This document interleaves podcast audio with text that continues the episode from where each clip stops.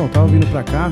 Eu tava vindo pra cá Eu tava vindo pra cá e. Eu não tava vindo pra cá. E aí, gente, tudo bem? Sejam bem-vindos ao Tava Vindo Pra Cá podcast. Eu sou o host Daniel Sartório. Eu sou comediante. Esse é um podcast de entrevistas com comediantes e outros artistas, outros tipos de artista, né? É, eu estou muito feliz com o episódio de hoje. O episódio de hoje, eu finalmente, depois de muitas vezes a gente adiar, eu consegui conversar com Afonso Padilha. A gente conversou muito sobre o processo criativo, sobre como a gente está lidando hoje em dia com essa com essa quarentena e foi um papo muito legal. Tenho certeza que vocês vão gostar. É, se gostar, me manda uma mensagem no Instagram arroba Daniel Sartório e se você odiar, você manda uma mensagem para o especialista em receber ódio, Amauri Silva, arroba Silva no Instagram, tá bom? Esse podcast é semanal, todas as quintas-feiras estamos aqui ao vivo. Mentira, não é ao vivo. Mas você pode assistir pelo YouTube ou pelo seu player de podcast favorito, tá bom? Muito obrigado e espero que vocês gostem desse episódio.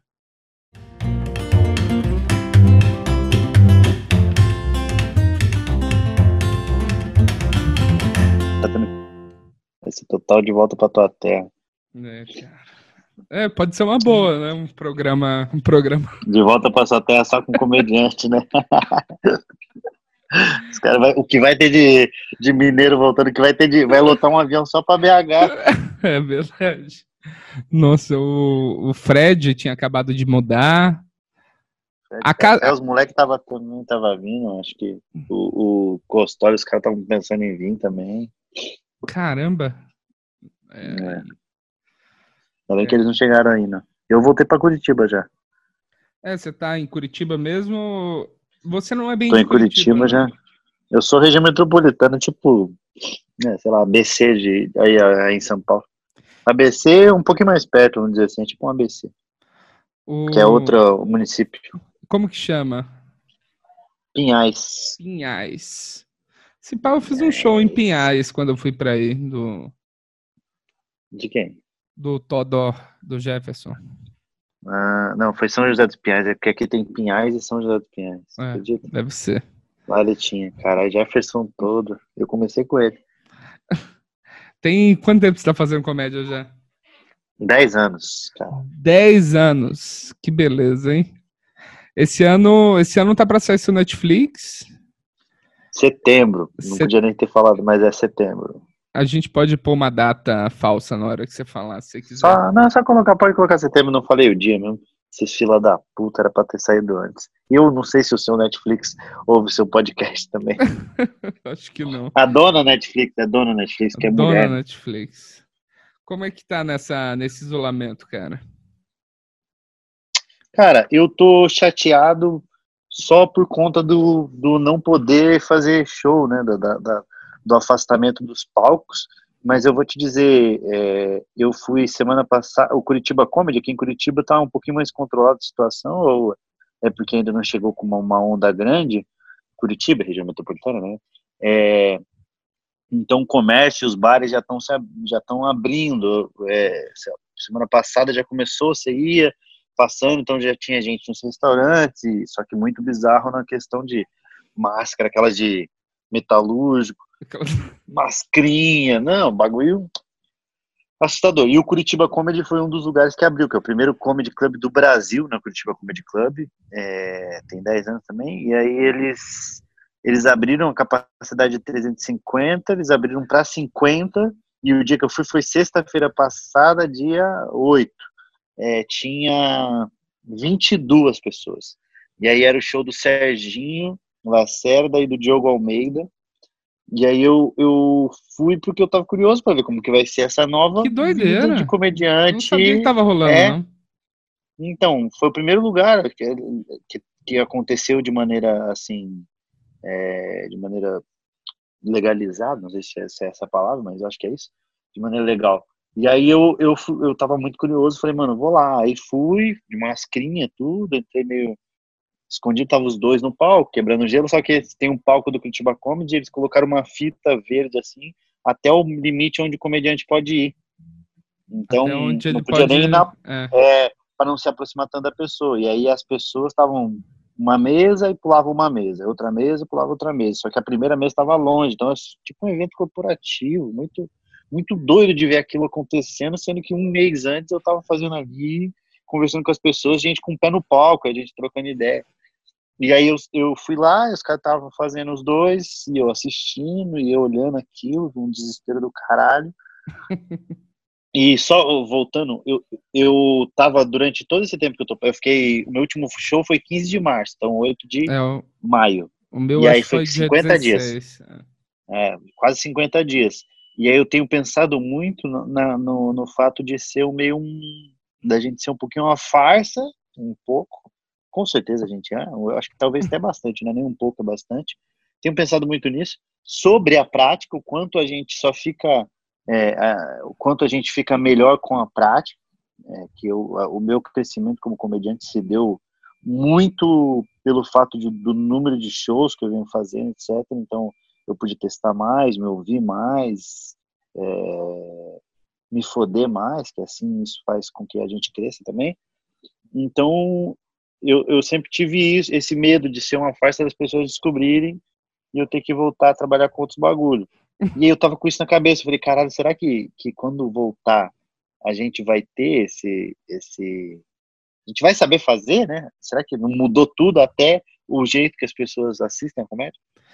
Enfim, voltando pro Curitiba é. Comedy, só para finalizar. Claro. Eu tava com esse medo. E aí eu fui lá assistindo os caras, eles estavam os dois no palco. O Diogo Almeida saiu, o Serginho ficou. Aí eu tava lá atrás, aí eu fui pro camarim cumprimentar o, o Diogo, trocando ideia, ele falou, quer fazer um pouco? E aí eu não queria, porque eu não queria me, é, me, me expor ali também. Medo também, minha cabeça falou, não vai, não vai, porque se você for e for ruim, você vai concretizar o seu, o seu medo. Vai ter uma quarentena inteira para pensar nesse show, né? Para pensar nesse show. E aí ele falou, só que algo mais forte de mim, uma vontade, o crack, né? Porque a comédia é tipo um crack. Aí ele falou, falei, tá, me chama. aí deu cinco minutos, o Serginho terminou a parte dele. Aí o Diogo ia entrar pra me chamar, só que eu apontei na porta, ele já falou, porra, que não sei o quê. E me chamou. Aí eu subi no palco, cara. Eu tava eufórico, assim, porque eu, imagina você, 45, 50 dias assim, sem pisar num palco eu nunca tinha ficado tanto desde que eu comecei a fazer comédia. Dez anos sobrevivendo disso e, e dez anos sempre. Eu tive férias em janeiro, cara, eu não, eu não fiz outra coisa senão ir nos shows testar ou assistir. Minhas férias foi trabalhar, nem trabalhar, fazer o que eu gosto, porque Sim. eu curto fazer isso daí. E aí eu subi no palco eufórico pra caralho. É... E aí eu não. Eu, eu, quando eu entrei, eu não sabia nem o que ia falar, porque eu fui de surpresa, foi meio, quer fazer? Quero, vai, tá bom. E foi meio, sabe, a pessoa te dá um capacete, uma moto, não manda você pilotar, mas tem. e aí eu, eu subi no palco e, e eu não queria entrar falando, pô, aí minha mãe, falando um bagulho assim. É, então. eu, você tá entendendo? Eu, eu, é um eu penso muito nisso. Eu acho que, tipo, nada que a gente tem pronto até agora funciona pro pós-corona. É, é. E como que você entra num lugar que tá o garçom com a máscara de metalúrgico, outra mascarinha, atendendo de longe. Como que você não fala disso? Sendo que a comédia é muito viva e trabalha Sim. com os elementos das coisas que estão tá acontecendo, só que ao mesmo tempo é casa de, de, de enforcado, não fala de corda. Então, as pessoas não querem ouvir sobre corda, sobre um primo deles que acabou de, de se enforcar, você tá entendendo? Então eu fiquei nesse dilema e eu entrei eufórico, eu tenho vídeo disso. E eu, eu, eu entrei meio, caralho, que doido, mano, olha isso que tá acontecendo. E eu não sabia, eu não tinha piada para isso, mas eu queria falar para as pessoas o meu sentimento sobre isso. E eu fiquei meio só um gaguejando de, olha isso, meu Deus, é só um. é só reação. Meu Deus, todo mundo aqui. E aí tinha a lista verde e eu falei, cara, eu não posso ultrapassar essa lista. Eu, eu, tá aqui, da minha, vocês estão na minha frente, eu não posso fazer nada. E aí a, tem, uma, uma, ou duas piadas, eu falei uma piada que, que funcionou até, que é um material que eu estou escrevendo, que é como a gente, como a nossa profissão não tem importância nenhuma, né? Se acabar, ninguém tá nem aí. É nós, é nós. Cara, nós estamos atrás do cara que oferece cartão da Renner. Porque o, o cartão da Renner ele é mais essencial que nós. Entendeu? E aí eu falei isso, falei, é nós e os coaches. São, se acabar, ninguém vai sentir falta nenhuma. Quanto Funcionou tempo demora para perceberem que acabaram os Não. comediantes stand-up? Acaba Exatamente. tudo. Foi- Quanto tempo demora? Foi, foi o que eu falei, é, eu falei isso, eu falei de, de nós somos aquele cara que fala, pô, você viu que fulano morreu? Fala, mas já não tinha morrido? Não, é tipo isso, a nossa... Nossa, achei que ele tinha morrido em 2001. E aí eu, falei, isso funcionou, aí tentei mais umas outras coisas, não, não funcionou, e aí fui pro texto antigo, não funcionou. Cara, foi uma bosta. Resumindo, foi uma bosta. E aí meu medo, meu, o medo que eu tinha de ser uma farsa, de não saber é, exatamente, meio que a gente acha que, tá, que sabe o que tá fazendo, porque tem um monte de gente rindo, ainda Sim. mais eu nesse momento que eu tô, tava vivendo junto com quatro amigos, com show solo, então a gente tinha muito público rindo da gente, e a gente dá uma falsa ilusão de que a gente sabe fazer o que a gente tá fazendo, mas é, na verdade a gente tem medo de não saber, e aí tá mais inclinado para o não saber, e aí eu fiz, cara, foi muito ruim, foi muito ruim. Meu Deus do céu, foi muito ruim. Foi 10 minutos horríveis.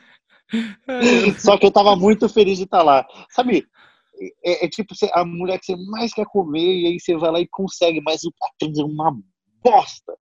Sim. A buceta dela murcha assim enquanto você tá transando com ela. Foi basicamente isso. Só que eu tava feliz de estar ca- naquele momento. Então tem isso, tem esse, que- essa, esse, esse equilíbrio de sentimento de meu Deus, eu não sei fazer, mas eu quero continuar fazendo mesmo assim. entendeu? Feliz de estar fazendo parte, né? Eu- É. É, é muito doido isso, cara, que a, a comédia vai ser o, último. Eu, eu fiquei surpreso de ter público que tava afim de assistir desse jeito e passar por isso.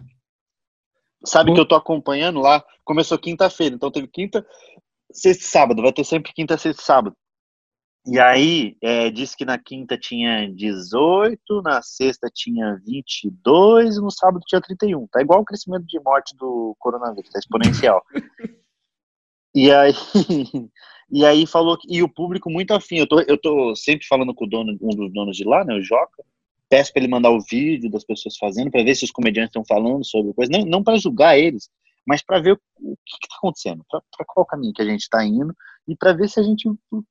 O que vai acontecer de nós, mano? Ninguém sabe. É, cara, isso, é- isso é uma coisa que eu tava pensando muito. Você chegou a ler um print que rolou do Seinfeld falando sobre isso? Numa matéria? E é de uma entrevista dele, né? Uma entrevista dele no, do New York Times, divulgando o Sim. especial. Né? Eu li a matéria toda, na verdade. E aí também vi esse print. É, então, esse trecho eu achei muito confortante, porque Eu achei também. na real é isso. Esse era meu medo, sabe? Do tipo, não vai dar pra chegar lá e falar assim, gente, porque outro dia eu tava na praia. Não, ninguém tava na praia outro dia. E tem esse Pois negócio. é, não tem, não tem, não tem. É. Como que fala? Como, do que que eu falo? Num, num mundo que acabou de sair de uma pandemia.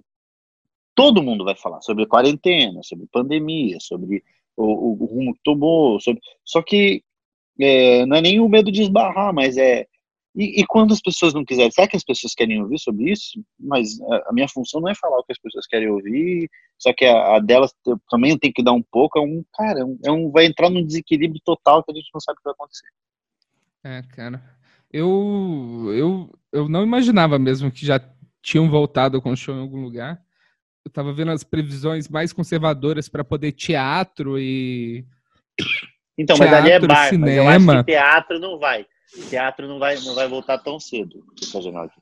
É, teatro não vai voltar tão cedo, mas, mas ali é, é bar e é um bar, é, bar barra restaurante. Eu acho que ali eles se enquadraram no poder voltar é, como restaurante.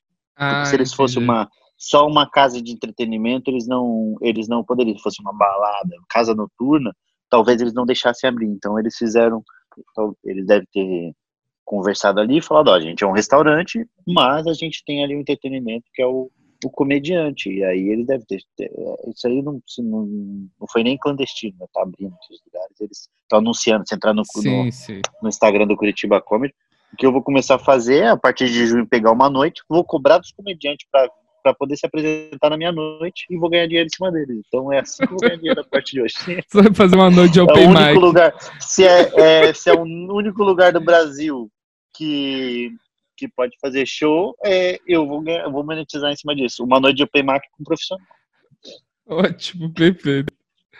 É, e como é que tava? Você tava trabalhando num, num solo novo, a gente tinha conversado sobre isso no, no, num show que a gente fez nessa semana pré-isolamento. Pré eu vejo Foi, que. Não. É, eu vejo que muitas das coisas que a gente tinha conversado, você está você está num processo de lives com especialistas, com pessoas discutindo machismo, discutindo. Quais foram os outros assuntos que eu vi você discutindo? Foi sexualidade isso. feminina, sexualidade, masculinidade é. tóxica, sobre feminismo. É, eu tava começando esse show, cheguei, eu fiz um final de semana de show, mano. Fiz sexta, sábado, domingo e segunda, Santa Catarina, fiz Blumenau, Joinville Jaraguá do Sul e Brusque. Porra, foram legais os shows, mas teve aquilo de caralho, é só começo e muita coisa tem que melhorar. E fiz Campinas também. E então fiz cinco dias de shows, porra, e aí parou tudo. E um final de semana com quatro amigos. Era o show que, que ia ser o mais difícil, era, não é o show ainda, que vai ser mais difícil de fazer, agora mais difícil ainda, sem público. E aí eu tava tentando me, me, me inteirar sobre os assuntos. Eu, eu peguei o gancho disso para fazer ali, porque eu não quero ficar, eu não quero fazer live, na verdade, eu nem gosto né, de, de, de, coisa, mas aí são, são assuntos que eu quero trocar ideia e bater papo. Aí faz, aí eu falo, ah, então vou, tem que criar um engajamento, alguma coisa para se manter ali, as pessoas sabendo que da existência, então vou aproveitar juntar o útil ao agradável, né, que é o divulgar ali e ao mesmo tempo trocando ideia foi maneiro, tem sido maneiro. Eu tenho tirado dúvidas, algumas piadas, consegui. Eu já fiz acho que uns oito, assim, mas é bem pontual. Eu falo, pô, sobre esse assunto eu quero conversar. Então eu chamo alguém que é especialista em alguma coisa e troco uma ideia sobre isso, mas nada pretencioso, não. É Aí tô escrevendo aqui, né, escrevendo por conta mesmo também. É, eu tô lendo que você tá postando muitos contos também. É, é eu tava fazendo. Você está conseguindo escrever material de stand-up também? Ou a, é, é, é, o que, que eu tenho visto com a galera também? Nada, nada. É, na verdade, eu anoto e, tô, e eu, eu tô começando, depois de, de, do final de semana, ainda mais depois dos shows ali, eu tô tentando entrar nos caminhos para escrever stand-up. Só que o stand-up ele é muito, ele é muito vivo nesse sentido de ele é retroalimenta, né? Eu preciso escrever para eu poder testar e eu só posso testar se eu escrever e eu só, só escrevo se eu estiver testando. Então é meio uma, um vai e vem do caralho. Sim. E sem show, você não tem como ter noção do que é, para onde vai, o que, que vai fazer, se esse caminho é maneiro. Então tá tudo muito anuviado, é foda. E aí stand-up eu não tô conseguindo escrever tanto. Até pensei, pô, eu vou pegar então meu show solo e vou dar um tapa nele, mas também não, não, faz sentido, porque eu não sei se eu vou fazer esse show, eu não sei quando que eu vou voltar a fazer esse show, e eu não sei se esse show, essas piadas são as piadas que as pessoas vão querer ouvir, entendeu? Até o próprio nome eu já estava repensando. É, então, que você estava querendo entrar nessas discussões do que era o ano da maturidade, não era? É, é eu, não, eu, eu, eu não tenho maturidade no nome do show. Ah, ah tá. E talvez essas discussões elas mudem como as pessoas estão reagindo a elas e como, o quanto que as pessoas se interessam a elas também. Então, todo mundo, todo comediante quando teve esse negócio falou, caralho, eu vou escrever uma hora nessa quarentena. E é. Não, eu não tive nenhum momento tive essa pretensão.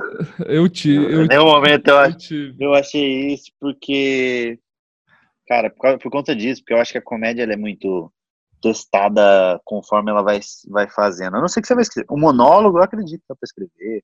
Uma peça, crônicas que nem eu tô escrevendo. Tava, né?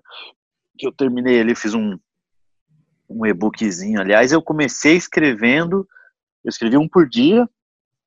E aí comecei escrevendo pensando, não, eu vou escrever 40, que daí tem a ver com a quarentena, meio um trocadilho com o jogo de falar quarentena, 40 contos, 40 crônicas faço um e-book e bom, aproveitei meu tempo ali, fiz alguma coisa, porque na minha cabeça eu achava que em 20 dias ia ter passado isso, eu continuava escrevendo e divulgava, ah, consegui criar alguma coisa.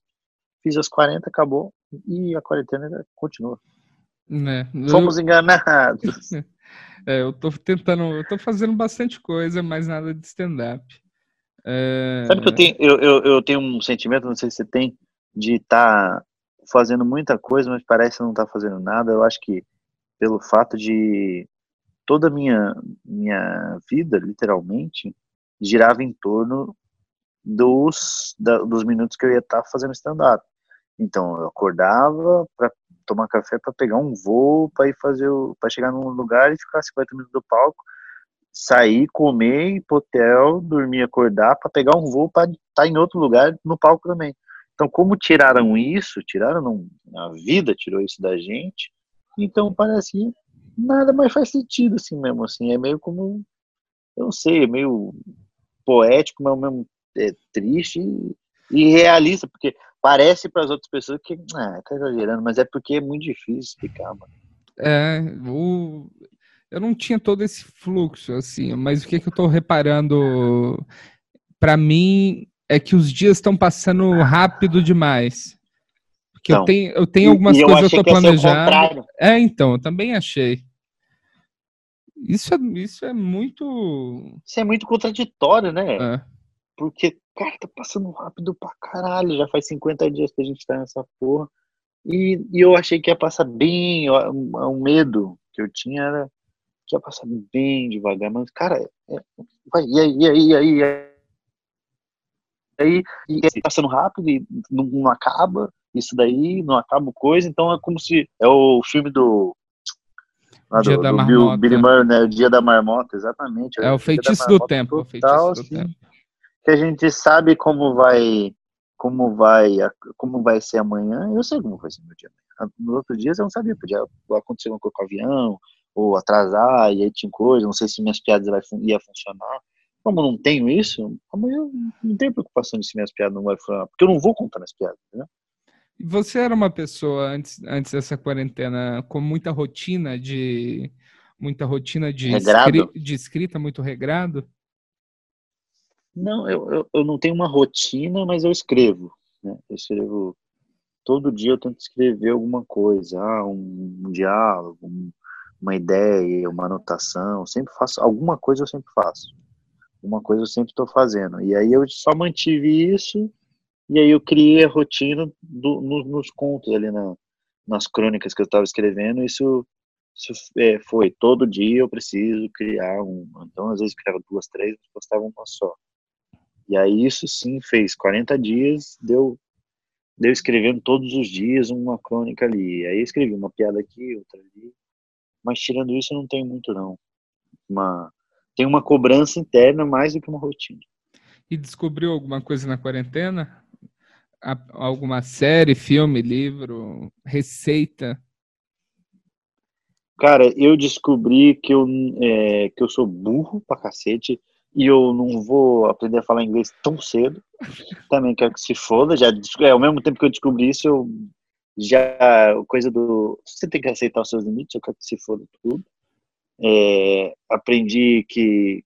Sabe que tem uma coisa? Que eu tô fazendo muita coisa, mas mas eu tenho a impressão que eu não consigo me prender a nada. Por exemplo, eu leio, todo dia eu leio, eu leio pelo menos uma hora. Eu leio crônico, eu leio, estou lendo um, um, outro livro, sempre estou lendo, pelo menos ler e assistir um, dois episódios de uma série ou um filme. Então estou tentando criar esse hábito do para estar tá colocando alguma coisa para dentro que mesmo quando mesmo não estando saindo tanto, digo, criar criação, isso vai estar tá em algum lugar e aí algum momento que eu voltar ao fluxo de criação para stand-up principalmente, vai, vai ser minhas referências, vão ser meus, meu, vão, vão ser o que vão me guiar. Então, eu acho que é, eu, aprendi, eu aprendi mesmo é que não adianta fazer nada que nós vamos tudo morrer.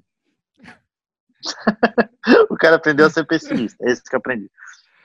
Na verdade, eu nunca fui otimista. Né? Eu, eu, li, eu, li um, eu li um meme, um meme mais deprimente que eu já vi na minha vida, que estava escrito assim: A minha teoria da conspiração favorita é de que vai ficar tudo bem. Ah, sem dúvida. Até os memes estão sendo estragados. Do... O, você, você sempre escreveu para muita coisa relacionada ao humor, né? Você já escreveu peça, Porta dos Fundos. o, os, o livro agora também, que acabou de sair, né? O papai, infantil. papai, cadê meu avô? Cadê o vovô? Papai, cadê o vovô? É, papai, cadê o vovô? Que entra desse, desse universo pai fugido. Criado. É, a gente conseguiu explorar bastante coisa, na verdade. Eu já tinha feito umas piadas, o Di criou, é, começou a fazer umas piadas na fila, as pessoas abraçaram a ideia, a gente fortaleceu esse universo para fazer as pessoas acreditarem ainda mais no fato de que meu pai sumiu e nunca mais voltou. Meu pai sumiu, realmente foi embora, foi comprar cigarro, traiu minha mãe com outra mulher e, e etc. Mas voltava uma vez por ano, tipo, o Papai Noel todo dezembro ele voltava, dava um presente e ano que só ano que vem a gente via ele de novo. E é exatamente desse jeito, a lá mestre dos magos, né, que aparecia, falava uma bosta qualquer e subia, dava um conselho nada a ver. E, e aí, só que a gente criou um, um universo maior disso, e as pessoas gostaram e compraram pra caralho, comecei a ser marcado um monte de coisa. Aí fiz um vídeo de stand-up longão sobre isso, quase uns 20 minutos falando sobre isso. Fiz um. é, fiz um fizemos o mock lá, né, o falso Sim. documentário, é, É o seu pai, aquele cara que aparece É. no momento? É ele mesmo? é, no final é. Cara, deve- ele acha deve- engraçado. Ele acha engraçado, ele tem senso de humor. Pra caralho, Então é pra caralho, pra caralho. Sabe o que, que, é, que alguém falou alguma coisa ontem? Quem que me falou? Foi ontem isso? Que é, talvez, eu, eu- porque às vezes eu, eu, eu fico pensando, será que ele não fica nem um pouco chateado? Não tem porquê, né? Porque ele que tá errado. Não- meu ponto não é dele ficar chateado disso, mas será que não fica um pouco de, puta, por que, que eu fiz isso? Talvez um negócio. E alguém me falou, não lembro quem, falou uma coisa que é interessante, que parece que não é com ele, eu acho que tem a expressão que não é com ele, Hum, entendi. Porque entendeu? talvez É pra tão- ele, ele fez Ele o não- que ele poderia ali e não foi. Ah, Aham. E aí eu não sei, não, não- eu vou conversar com ele sobre isso tá, quando eu for dar o livro pra ele. E aí eu escrevi um livro infantil sobre esse tema, que é um tema sério pra caralho, que é muito sério, né? Pô, mais de 12 milhões de mulheres no Brasil foram deixadas para criar o filho sozinho, um filho, tem mulher que três, quatro. Então, é um tema muito sério que eu fiz em forma de, de livro infantil também. Eu, eu acho que eu explorei o máximo de coisa que podia desse tema e também para falar sobre Sim. isso. É legal, né, cara? Já, esse assunto já tinha sido abordado em livro infantil antes? Nunca, mano. A gente foi pesquisar. Depois que eu escrevi, eu fui até pesquisar para ver e nada, nunca tinha sido falado, não tinha sido citado, né? Que É, doido. então, né? que é uma coisa tão presente nas pessoas, só que eu acho que não, não se é acostumado a falar abertamente disso, né? E a- Não, eu acho que com a comédia que, que, que dá esse tom de, de parecer, fazer com que não pareça tão sério quanto é. Sim. Eu acho que isso, eu acho que a comédia traz isso, ela faz, faz parecer uma coisa mais. Ah, tá bom. Acontece, né? Um pai ir embora e deixar um filho sozinho e crescer traumatizado, normal, porra. E aí, só que eu consegui. Tá bem legal, cara, tá, o, o livro. Engraçado, porque eu tava, eu recebi um, um, um áudio da Marley, mandei, mandei pra Marley Cevada, sabe quem que é, né? A Dani, Sei, né? gente boníssima, uma das melhores pessoas que eu conheço.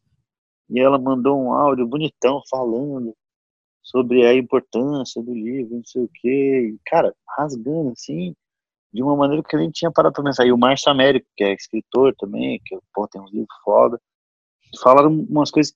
E eu falei, caralho, eu só escrevi, eu só escrevi. Não, em nenhum momento eu parei pra pensar, olha a seriedade sobre isso que eu estou. Nada do que eu faço. Eu Ah, penso, então, só você tá vou fora- fazendo. Você tá fora dessa bolha também, né? Desse, desse editorial também de. Então, to- Também. tocar nisso para um assunto para criança, você já tem o calibre para para poder arriscar em algo assim, talvez algo que a que quem escreve livro infantil normalmente não tocaria nesse assunto. Mas eu acho que tabus talvez a, também, a né? pessoa que. É, eu acho que é um tabu ah, mais comentado, talvez não tanto tabu quanto outros assuntos, mas também é um tabu. Mas eu acho que talvez essas, os escritores de livro infantil, que, é, que são, só escrevem isso e procuram temas, eu acho que eles têm um pouco de, também de medo de, de falar um, sobre isso. Exato. E pra gente, como comediante, acaba falando de, de todos os assuntos, quando a gente. Pra gente não tem um assunto que, que, é, que seja tão assim, espinhoso. A gente vai Inabordável, falar, né? é, não é inabordável. A gente vai falar do nosso jeito. Pode ser que a gente que agrade algumas pessoas, outras não, mas nós não vamos deixar de falar. Eles pensam meio no mercado, etc. Mas eu gostei de escrever livro infantil, cara. Foi uma coisa que eu me animei bastante. Eu escrevi esse e já tô com dois. Um, um eu comecei a escrever e o- eu tenho uma outra ideia que, aliás, eu vou começar a desenvolver agora nessa quarentena para mexer nesses dois, nessas duas outras ideias que eu gostei bastante assim, delas. Que vai chamar papai, por que, que vovô sai de casa na quarentena? Ia ser engraçado. É, É, cara. Muito, muito maneiro. O... Só, só pensando assim no, na sua trajetória de dessa. Você veio para São Paulo, acho que mais ou menos na época que, que eu comecei a fazer comédia, uns 4, 5 anos atrás. Não sei se você estava aqui é, eu fui antes, no final de 2015. final de 2015. E foi, lá foi, 2015. foi em qual período que você mudou para o Rio também? Pra... Foi no início. Eu, eu- início de 2015 eu mudei para o Rio. Final de 2015 eu fui para Curitiba. Eu fiquei seis meses lá no Rio. Fui para o Rio de Janeiro. Primeiro lugar que eu fui para morar, saindo da casa da, da minha veinha, foi no Rio de Janeiro. Fui para escrever Porto dos Fundos, que eu já tinha uns roteiros em colaboração com o Porchat. Eu escrevia lá, ele dava o tapa e deixava engraçado e colocava para rodar no Porto dos Fundos. Então ele já tinha um pouquinho eu tinha um contato com ele mesmo não tendo mesmo não tendo amizade com ele engraçado isso eu não tenho nenhuma amizade com ele mas ele sempre que ele que recebia as coisas ali porque eu conhecia ele no stand up aí eles queriam eles abriram vaga de roteirista eles abriram vaga de, de roteirista e queriam que fosse presencial que tivesse lá. Eu falei, ah, bom aí eu fui mas foi é, como diz o Rony Von é, seguramente o pior momento da minha vida Esse vídeo do Ron- Ronivon com a Pri é incrível. Capri é maravilhoso. Seguramente foi o pior, é, a pior fase da minha vida. Porque eu tava lá, mas eu não, gos- não, não gostei de, de morar no Rio de Janeiro, porque é, eu tava sozinho, eu, cara, eu, um- eu morava num apartamento de 21 metros quadrados, pagava 4 mil e pouco no apartamento, porque eu não ia morar na casa do caralho, tinha que morar perto do porta, é, muita, muita coisa. Você tinha que ir num, Eu nunca gostei de trabalhar, então tinha que ir pro lá para o escritório do Porto dos Fundos todos os dias, das 10 a ficar até a tarde, só que não fazia nada, então eu me sentia meio, cara, e aí meio. é, não conseguia criar, mano. E aí muita. Aprendi muito lá, aprendi a desapegar pra caralho, porque eu escrevia roteiros, não, é ruim, eles falavam na cara, assim, liam, e não fazia nenhum sentido, e realmente devia ser ruim, mas tinha muita coisa que também não era da linguagem deles. De cada 10 que eu escrevia, era aprovado um, e olha lá. Então também foi, tinha isso, eu fui É, Esse deixando. desapego é o- muito eles- importante aprender, né? Não, muito. Hoje em dia eu tenho, eu sou totalmente suave disso. Escrever, a pessoa fala, ah, mas não gostei. Eu falo, tá bom, escreve outro, não tem problema. É, Eu não tenho, não tenho mais nenhum apego sobre esse, esse tipo de coisa. não. E aí foi, só que não foi uma fase boa, não tinha nenhum amigo meu lá, eles também tinham a as panelas deles lá e, e eu ficava meio de fora. E eu A cena não, do stand-up lá não estava desenvolvida não, também, tá- né? não tinha nada de cena de stand-up. Então eu chegava lá segunda-feira e aí ficava até quinta, na sexta de manhã eu viajava para vinha para Curitiba ou para São Paulo, que na época eu fazia muito comedians. Então, comedians eu vinha para fazer Curitiba Comedy, eu viajava, não estava viajando com show solo ainda. Então foi meio todo final de semana, eu não fiquei, acho que nem um final de semana no Rio de Janeiro. Então eu só ia lá meio para trabalhar, eu tava meio caminhoneiro assim. É E aí não foi uma boa fase. Pior fase da sua vida, seguramente. Seguramente a pior fase vida. Mas foi uma boa experiência. E eu queria ter pego um pouquinho mais de amizade e me aproximado um pouquinho mais deles lá, mas também não tenho nem, nem amizade com ninguém. Uma pena. Que bicho. Agora falando em voz alta. É, Aliás, uma vez eu fui na. Olha isso. Uma vez eu fui na Comic Con. É, cara, eu fiquei uns, uns quatro. Não, quase, quase seis meses lá. De, de, de quatro a seis meses lá. Não, não sei exatamente o tempo que eu fiquei. É, eu fui depois de uns dois, três anos, eu fui numa Comic Con e aí tava o diretor lá, o Ian, um puta de um cuzão, aliás. É, tava ele mais uns, uns três caras, cara, eu almoçava com os caras direto, a gente tava junto pra caralho. Tipo, próximo, não ia na casa dele, não tinha uma amizade assim, mas trocava ideia, dava risada e o caralho. Tipo, nós, a gente não tem uma proximidade, mas se eu trabalhasse com você todos os dias, daqui três anos sem encontrar, você ia, você ia conversar comigo. Sim, claro. Caralho, e aí os caras nem me cumprimentou direito. Eu falei um pau no cu, puta pau no cu, mano. Nossa, isso, é- isso é terrível, né? Você vê a pessoa, você não vê há anos. E aí, cara, como é que você tá? Fica animado. Ei, foi, Beleza, exatamente, valeu. foi exatamente essa reação, cara. Falei, olha que Puta cuzão, velho. Que puta de um cuzão. Puta E aí eu fiquei meio, caralho, será que eu fiz alguma coisa? Ele fala, não, não entendi nada. Também é pá, que se foda essa porra. Mas, do- Mas, mas foi pelo uma boa menos, experiência. mas pelo menos aí depois já deu pulo e vir pra São Paulo foi mais fácil, né? Eu imagino. Isso, aí eu não Já ia foi- voltar pra Curitiba. Foi direto. Foi, eu, eu, na verdade, eu voltei pra Curitiba só pra pegar uns bagulho, mas daí a gente já começou em conversa, eu, o Thiago e o Nando, pra morar junto. Aí, a partir dali, eu vim pra cá e de, fiquei nem uma, duas semanas no máximo, e já fui pra morar em São Paulo. E tô desde então, já fazer dois, quatro, quatro anos, quatro, cinco anos. Eu, eu, eu gostei muito de São Paulo. Do, é, É, eu gosto, gostei muito. é a cidade favorita, assim, das que eu morei nessa, nessa vida de Eu gostei muito, eu gostei muito também. A gente não tem muito é, uma, uma rotina normal, né? diga- dentro do que, do que as pessoas acreditam como normalidade. Então não sei se é realmente essa é a São Paulo das pessoas, mas eu gosto muito. Os lugares de comer, é, onde a localização que eu moro também é muito boa, as pessoas. Então sempre fui muito feliz ali e nenhum momento pensei, cara, o que eu tô fazendo nesse lugar? Nada, nada. Sempre foi muito bom. Na verdade, desde que eu comecei a fazer comédia foi assim, sempre foi muito bom. Então, muita gente fala, nossa, deve ter sofrido. Eu falo, sofri porra nenhuma. Puta vida boa, 10 anos. Eu acho que é até por isso que é um pouco que, que tem esse sentimento de tristeza de não poder estar fazendo isso. Porque é, é a melhor coisa que, que me aconteceu na vida foi a comédia, é a melhor coisa que eu.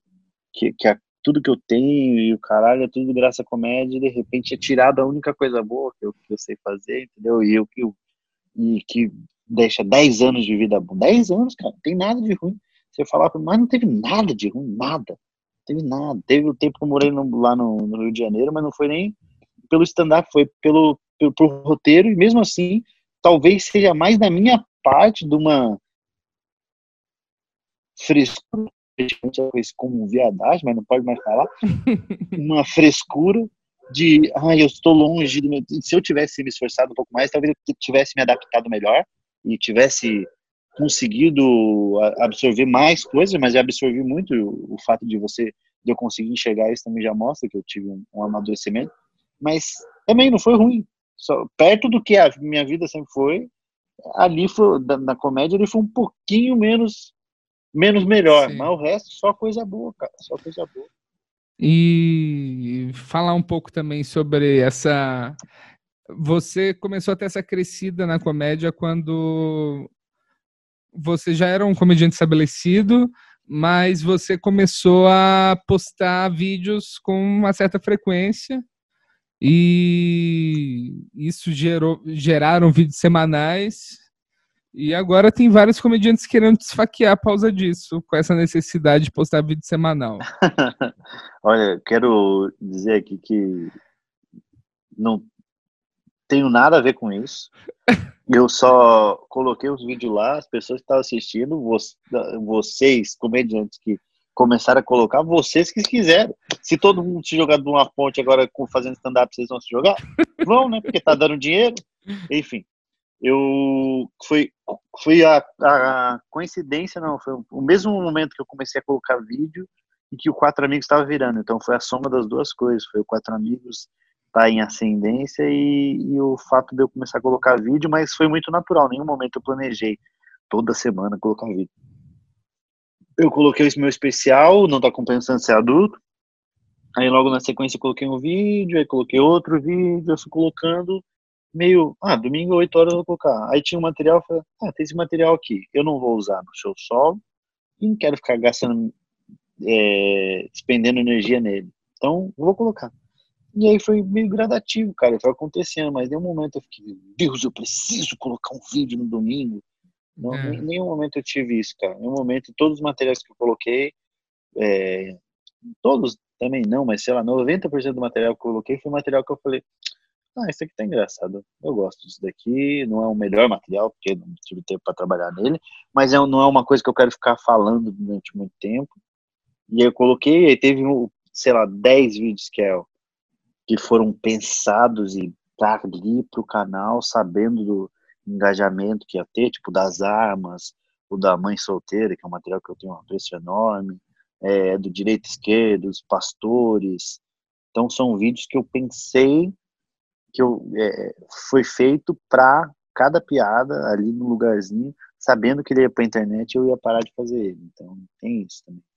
E aí foi, me ajudou também a crescer não só de público e tal, mas como comediante também, mano. Me ajudou muito. É, Que hoje eu olho para trás e não adiantou de nada porque é, somos uma farsa. Mas foi bom enquanto durou. É, foi bom enquanto durou. É, Eu estava vendo a sua entrevista com o Di, você falando da sua ganância e de que você tava com medo de não fazer um evento para caso acabasse o dinheiro e ficar pobre de novo e lembrar. Você Ainda bem fez, que eu fiz, né? ainda bem que você fez o evento. Ainda bem que eu fiz, cara. Eu chorei muito por desse evento, porque eu tive que voltar. Não sei se você viu na entrevista que eu falei que teria um segundo dia, que eu ia pagar e não sei o quê. Lembra disso? Sim. Não sei se você chegou a ver na entrevista, eu falo isso. Eram dois dias, eu tinha acabado de sair do evento, eu e o Gui Preto. E aí eu tive que fazer no outro dia o evento, que senão eu não ia ganhar e ainda ia ter que pagar pros caras. Então eu fiz dois dias de evento. É. Terrível, assim, terrível. Mas graças a Deus eu fiz, que é o que tá. É o meu é o auxílio emergencial. né? É, o auxílio emergencial. Eu não conheço nenhum comediante que conseguiu ainda retirar esse auxílio emergencial. O Jansão. O Jansão. tirou? Ah, que Tirou. É. Que não é muito também, porque ele tem três filhos, então. É. O...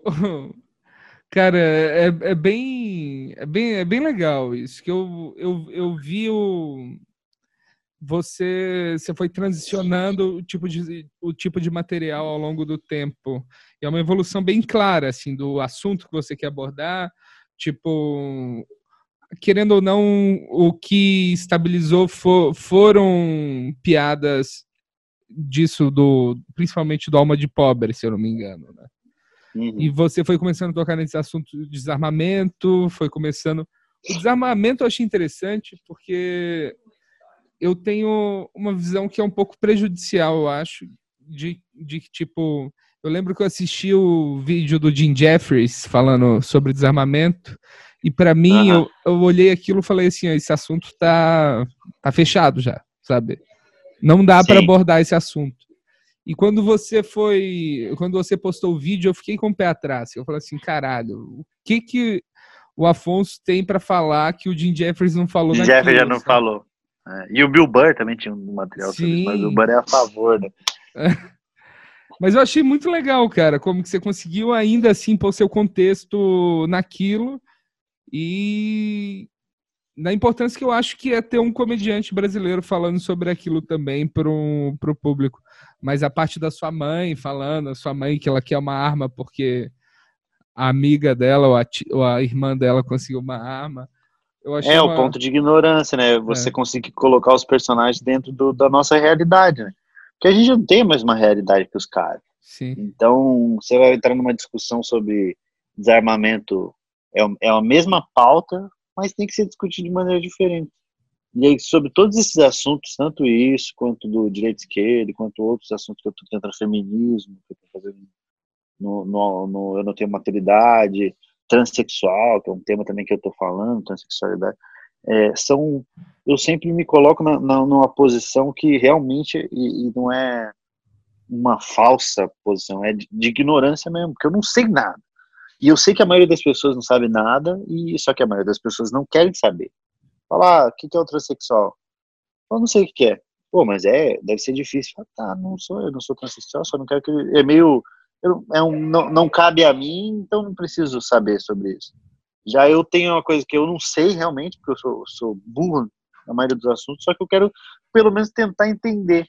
E aí, nesse tentar entender, é onde talvez é, transita minhas piadas, entre o eu não sei e o, e o saber, é onde fica minhas piadas fica nesse meio tempo, assim, nessa, sim, nessa subida. Quando eu, quando eu sei já, eu meio, ah, agora eu já tenho uma posição melhor, eu já sei me colocar a respeito disso, e eu acho que a partir daqui eu não vou mais fazer piada, eu vou cagar regra, ou vou, vou, vou discutir com uma pessoa que é muito ignorante porque ela não quer entender uma coisa que eu já entendi. Então, eu acho que minha piada fica na, na subida.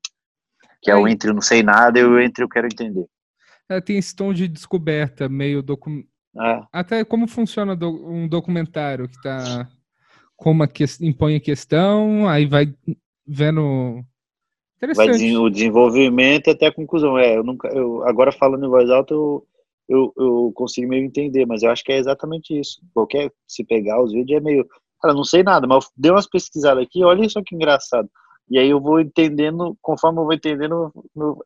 mentira, não, eu, eu vou descobrindo Sim. junto com as pessoas, meio, é, entendeu? É como se eu fosse um, um, diretor de filme de suspense que tá lendo o, o roteiro enquanto dirige.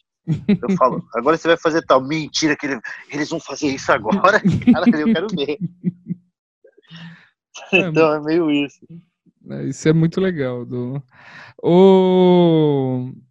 Você. Eu, eu acho legal a gente falar dessa história também eu quando você você estava com o show pronto, você já ia gravar ele em Curitiba, em Belo Horizonte, certo? E uhum. Deu apareceu o Netflix, não conseguiu gravar lá. E você acabou preparando um material que virou foi foi até meio documental, né? Eu, eu lembro de ter assistido foi. na época que saiu. Como que foi uhum. isso? Tipo, o que, que você, por que, que os comediantes estão gravando tanto em Minas Gerais agora? Que é muito boa, é um fato. Muito boa BH. Sempre que a gente vai fazer show lá é meio. Caralho, é muito bom a plateia aqui. Nossa, vocês estão muito felizes.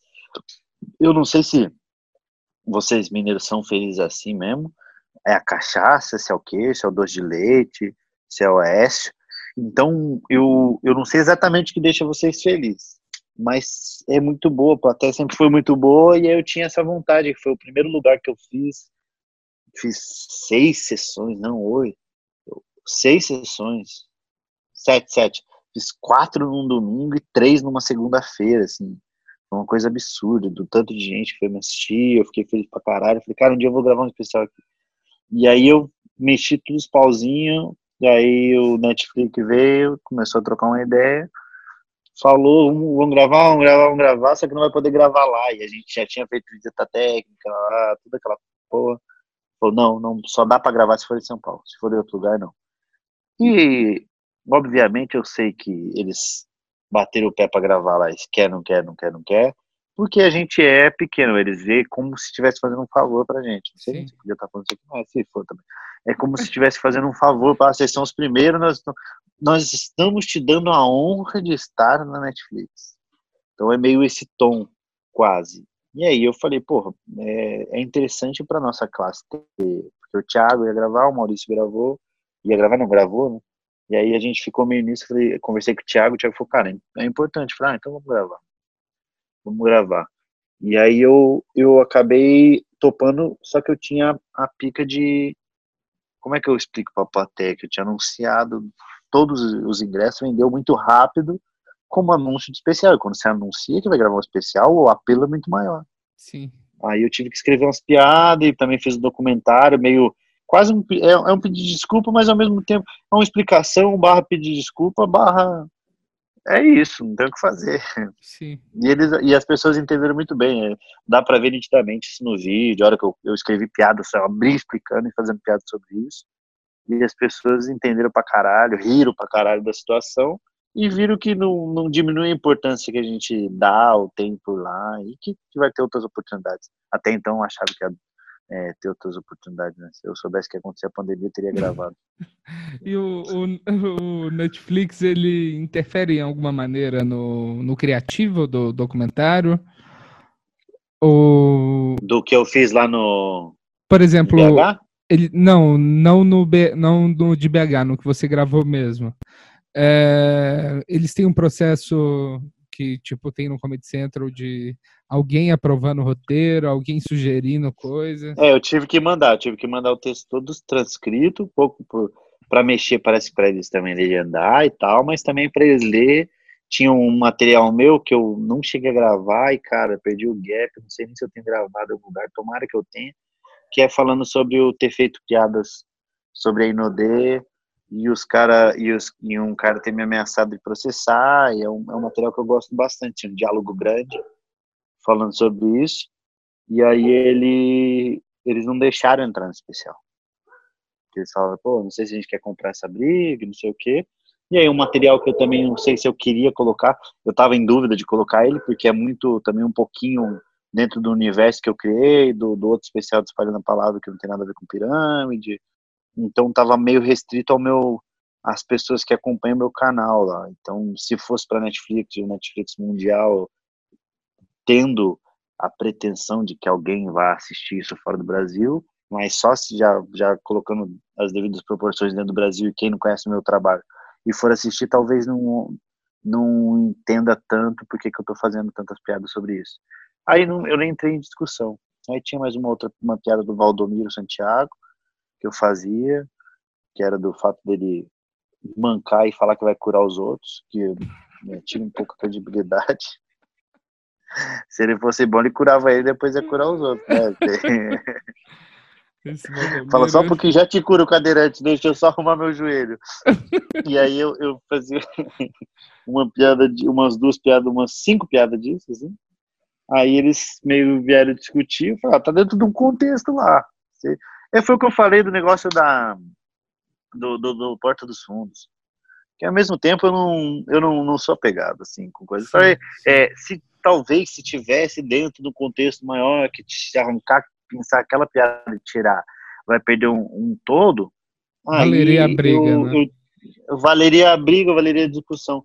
Mas tirando isso, eu falo, ah, tá, eu não acho que você tá certo, não acho que a piada vá é, dar merda, não sei o quê, mas é, vai pra frente, vamos, vamos escrever outras piadas, vamos fazer. Eu não, não eu não, não, não gosto de discutir, não. É, mas... Ainda mais quando a pessoa. Ainda mais, se, ainda mais se, se, a gente já sabe que vai perder a discussão. Não, não tem por que despender tempo num, numa discussão que você sabe que você vai perder. Cara, o, você falou disso do, do processo da, da Rinodê. Isso é uma coisa que aterroriza um pouco o comediante, viu? Mas, pelo que eu vejo, é, é até meio comum, né? Ser processado por, por algo. É, ele é, é mais comum do que a gente imagina, mas é porque cria-se muito. As pessoas criam muito uma, um monstro de sete cabeças sobre. Digo a plateia, as pessoas, quem é?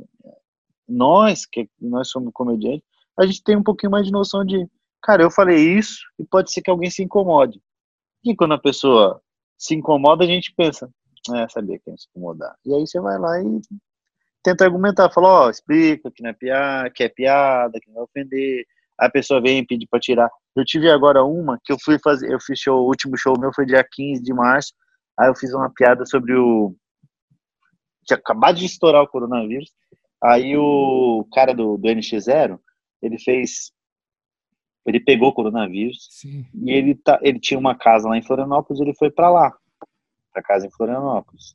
Aí o nosso último show foi em Florianópolis. Eu entrei no palco, eu falei, queria agradecer a presença do Di Ferreiro que estava na plateia.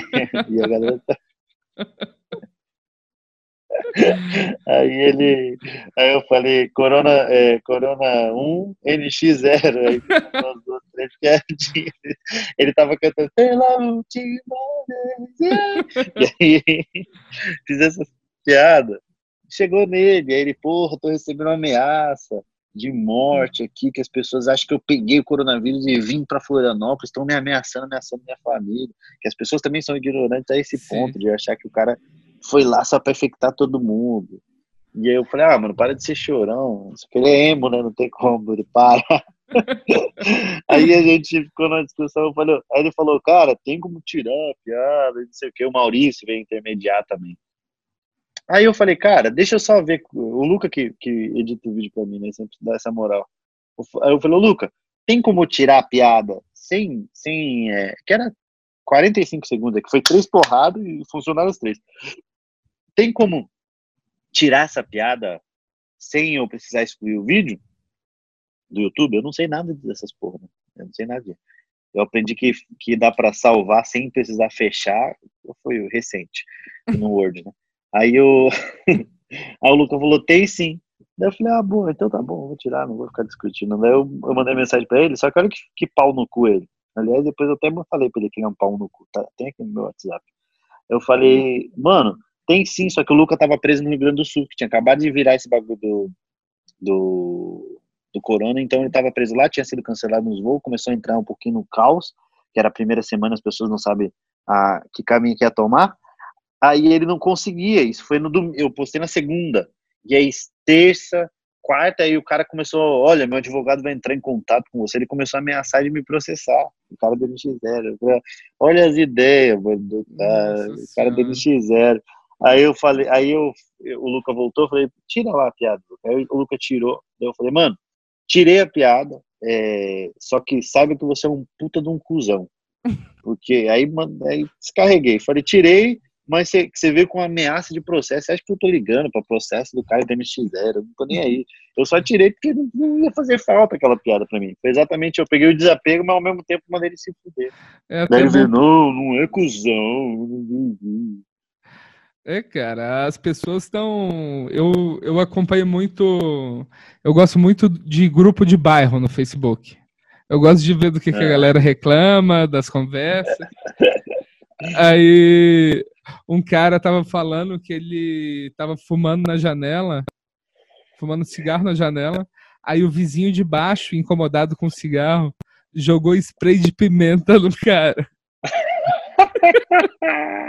Só que, tipo, não dá para provar, não dá para fazer nada. O cara tá na casa dele, a polícia não pode fazer nada, o cara achou o crime, o crime perfeito. Caralho, o cara é um, vocês aí virar assassino, ninguém nunca vai descobrir, mano. É, então, no início da quarentena tava rolando ovada em quem saía da rua, aqui no centro. É, não, bizarro, bizarro. Então as pessoas estão doidas. Aí deu isso, mas também dá para escrever um materialzinho, eu tenho esse material gravado. Então quando eu, ah, escrevo umas piadas, porque eu quero zoar também, porque ele foi um cuzão e veio ameaçar, eu falei, ah, então vou fazer mais piadas, eu preciso muito É exatamente isso. E aí eu solto o um videozinho dele e eu aloprando ele também. E aí ele não tá esperando por isso do nada vai ser pego chorando num canto, tocando uma viola. Talvez incentive ele a escrever músicas novas. É. Ai, cara, é, engra... é engraçado isso. Cara, mas muito obrigado. Eu acho que temos temos um belo episódio aqui que as pessoas vão gostar. Ah, que maneiro, mano. Espero que também vai conversar, falar sobre comédia, essas porra vai vai muito. Oh, eu gravei Sexta, sexta-feira passada eu gravei pro UOL, falando sobre, também sobre carreira, sobre os bagulho. Cara, fico quase duas horas e pouco trocando ideia, mano. Eu falei, ou eu falo muito, ou é muito legal de falar sobre essa Que, aliás, vale a pena a gente divulgar isso sempre. O Salve, um, Com Salve um Comedy, que está ajudando os comedies do Brasil inteiro a se manterem abertos durante essa quarentena. Mas é, é foda, cara. É foda. Muita gente vai quebrar nessa. Opa, foi mal. Muita, muita gente vai quebrar nesse. Por isso que, por isso que é, a gente tá, tem que trocar ideia, tem que pensar. Porque, cara, eu, eu tava falando com o Luca, o Luca, eu acho que é o cara mais conversa. Que é.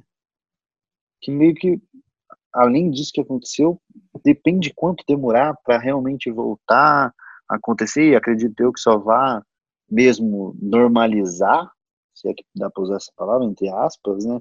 Normalizar as coisas quando tiver uma vacina, normalizar a ponto das pessoas irem acho, é. sem uma preocupação. Sim. E isso pode demorar, isso pode demorar 12 a 18 meses, segundo especialistas, mas tem tanta gente trabalhando para que o mundo volte a, acontecer que talvez venha antes.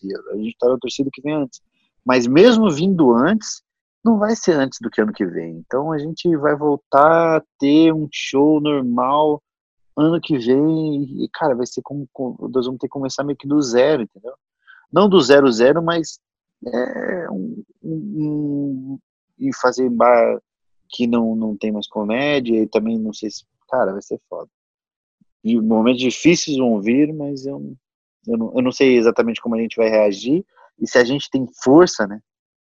É. O nosso, se, se, se a comédia nacional tem stand-up, falando é, do, do, nosso estilo, que a gente ama, que a gente sobrevive, se a gente tem força para trazer de novo um mercado que estava vindo, tava vindo legal, mano. Não era forte pra caralho, porque muitos bares pararam de fazer bares pequenininhos que fazia, que era legal pra caralho, mas tinha vários comediantes menores que estavam em ascensão, o que faz popularizar a comédia e o que faz com que outras pessoas queiram fazer comédia e assim vai se retroalimentando. Então, vamos ter que começar meio do zero isso, sei lá, a força que a gente tem para isso também. Foda, foda. Esse do Comedies Nossa, balançou. pesado. Pesado. É. é. Encerrar então com uma piada. É, vamos. É, Comediante. Uma, piadinha de, uma piada do é, o suicida homicida, é, o suicida é, otimista. Você viu essa do suicida otimista já? Não, como que é? Ah, o cara subiu do, no prédio de 70 andares para se jogar, né? Ele é suicida, mas era otimista. E aí ele pulou quando ele estava no quadragésimo andar caindo, tocou o telefone dele, ele atendeu. A pessoa falou: "E aí, tudo bem?" Ele falou: "Até agora sim."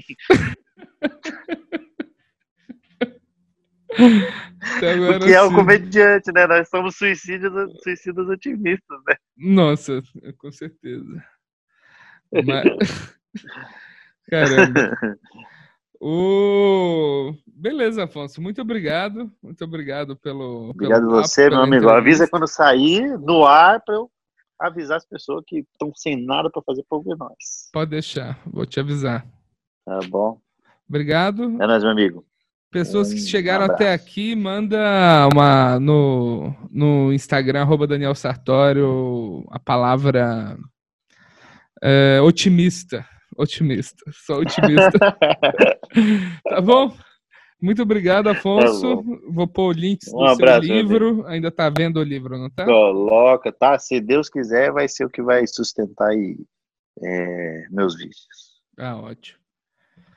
Muito obrigado, cara. Valeu. Um abraço, meu amigo. Um abraço. Falou, tchau, tchau. Não, tava vindo pra cá.